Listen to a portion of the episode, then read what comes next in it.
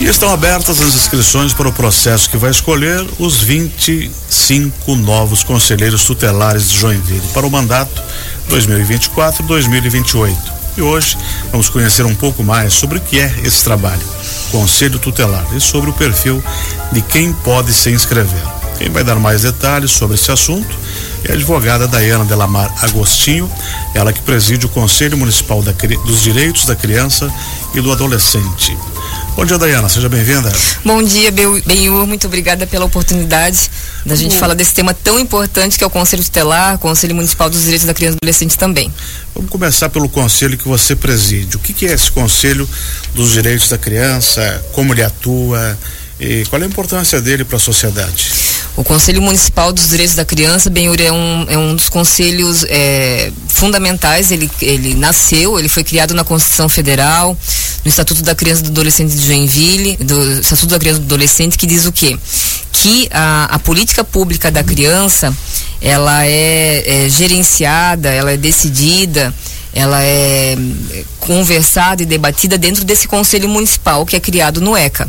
Esse conselho municipal, bem ele é formado por metade de seus membros representantes do governo municipal, Uhum. E, met, e, a outra metade dos seus membros representantes da sociedade civil. E esse grupo é, delibera e decide a política da infância, dos direitos da criança na cidade de Joinville. Ou seja, questões de orçamento, entidades, registros das entidades que trabalham com crianças e adolescentes. É, e, e, o Conselho Municipal da Criança está em todas as políticas. Está dentro da política de assistência social, da saúde, da educação, da segurança pública. Ou seja, onde tiver uh, dentro da cidade o direito de uma criança e do adolescente, está ali o acesso então ao Conselho Municipal. E também nós temos o Conselho Estadual dos Direitos da Criança e do Adolescente e o Conselho Nacional dos Direitos da Criança e do Adolescente que emite suas resoluções que são deliberativas sobre o tema. Então, essa é a grande importância do Conselho Municipal e o Conselho Municipal faz toda essa gerência desse processo de eleição do Conselho Tutelar. Uhum.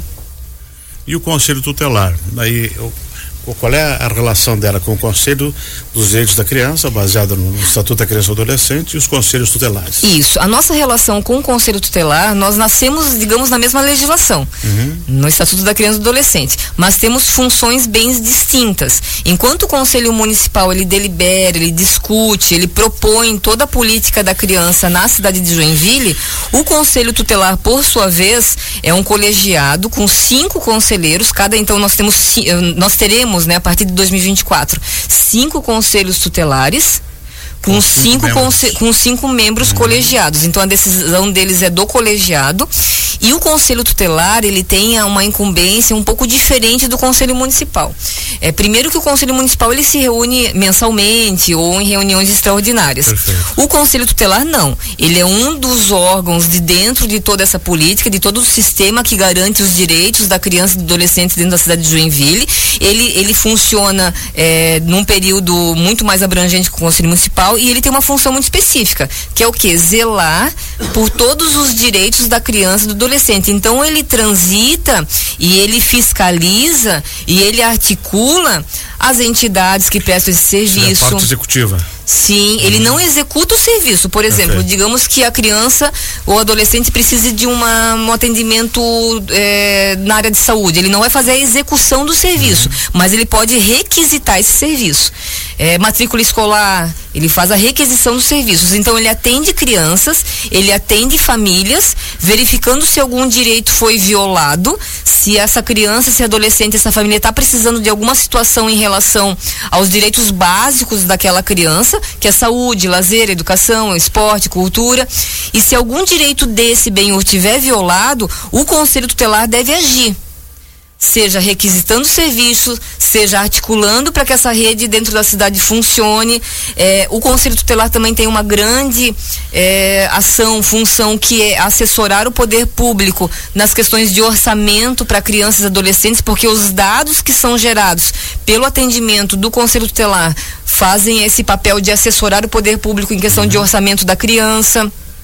Fiscalização das entidades também eh, do artigo 190 que trabalham com crianças e adolescentes. Então, o Conselho Tutelar é um, um dos órgãos essenciais de todo o sistema de garantias de direitos da cidade. E Joinville tem 25, vão ser renovados todos agora? Joinville hoje não tem 25, terá 25 a partir de 2024. Hoje nós temos três conselhos tutelares que ficam ali na rua Itajaí. A, a, partir de uma proposta legislativa, a partir de 2024 serão cinco conselhos tutelares. A gente vai pular de três para cinco. E todos vão ser escolhidos nessa eleição agora? Todos serão escolhidos no dia 1 de outubro. Ano que vem. Como? Desculpa. Tomam posse o ano que vem daí? Tomarão posse ah. em janeiro de 2024. Uhum. E quem pode se candidatar? Bom, as pessoas que podem se candidatar são as pessoas maiores de 21 anos, que têm uma idoneidade moral, têm que residir e ser eleitor em Joinville, bem o tem que ter uma experiência de no mínimo dois anos no trabalho com crianças, ou seja, né, promovendo, protegendo ou defendendo crianças e adolescentes. E tem que ter um ensino superior, a conclusão de um ensino superior. Tem algumas outras é, é, exigências que estão tá no nosso edital, mas daí são exigências, por exemplo, se não participar do Conselho Municipal, não ter alguns impedimentos, né? E quem é que vota? Como é que é feita a eleição? Joinville inteira. Todos os eleitores é, que tiver aptos, que tiverem um título de eleitor, são é, capacitados e podem votar é, em seu conselheiro tutelar. As inscrições vão até quando? Dia 28 de junho, Benhur. E o período de campanha eleitoral? São 45 dias de período de campanha eleitoral que vai começar. E aí a pessoa pode abordar, o cidadão qualquer pode fazer sua campanha, seja em redes sociais, presencialmente. É como se fosse um candidato. É como se fosse um candidato. Uhum. As mesmas, muitas, as regras são muito parecidas de um procedimento de eleição eleitoral. normal.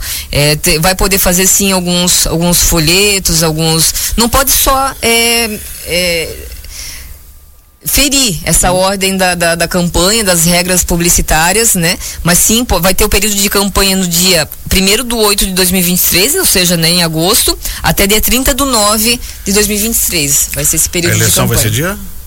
Dia 1 de outubro. Primeiro do 10. É como se fosse eleição municipal, né? Que como se fosse eleição municipal. Uhum. Então tem sim algumas regras que eh, vai poder usar Facebook, vai poder usar Instagram, vai poder fazer aquela campanha no individual. E essa fiscalização cabe a quem?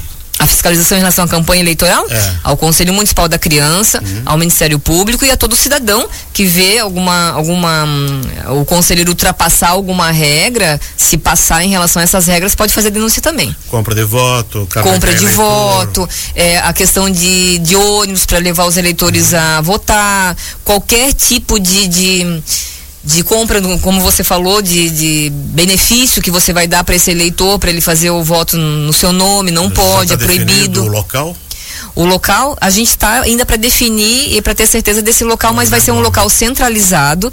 É, a gente, Celso Ramos um tempo atrás. É, a gente já fez um Celso Ramos, então movimentação. Né? Isso é porque geralmente dá um público bem grande nessa votação, então assim nós estamos tentando um local centralizado com um bom estacionamento que não tenha o mínimo de filas possível para que a, a população não precise ficar também, né? a questão do tráfico, tudo isso a gente tem que analisar porque assim são é muitas muitas pessoas fazendo essa votação para não gerar é, maiores prejuízos. Né? interessado, aonde que ele se inscreve, onde é que está o edital?